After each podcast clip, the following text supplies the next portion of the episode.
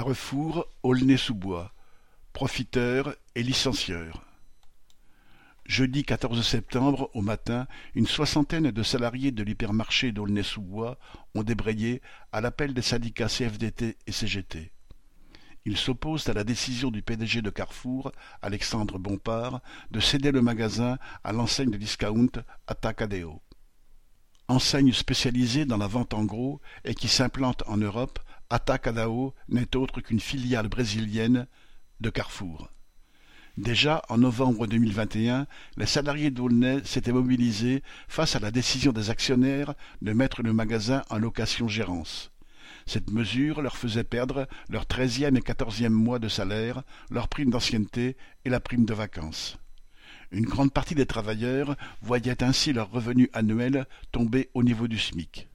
Ce crapuleux subterfuge garantit aux actionnaires l'augmentation des dividendes, car il se trouve dégagé des frais de personnel et dans une large mesure des investissements, tout en laissant la nouvelle enseigne ligotée à la centrale d'achat Carrefour. Atacadao vend sur palette, d'où la suppression de tous les rayons de bouche, poissonnerie, boucherie, fruits et légumes, boulangerie-pâtisserie, et de tout ce qui est vendu sans emballage, le rayon textile notamment. Derrière cette innovation commerciale, il y a la suppression de près de cent des trois cent soixante-quinze postes de travail. L'avenir est aussi à la précarisation maximum d'une main-d'œuvre corvéable à merci, interchangeable du jour au lendemain. Les propositions faites par la direction du magasin se limitent aux indemnités légales de licenciement ou au reclassement dans d'autres magasins du groupe, éloignés d'Aulnay-sous-Bois.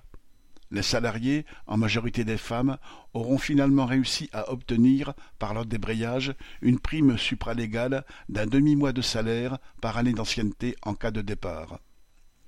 Depuis plus d'un an, Carrefour est l'un des principaux artisans de l'inflation.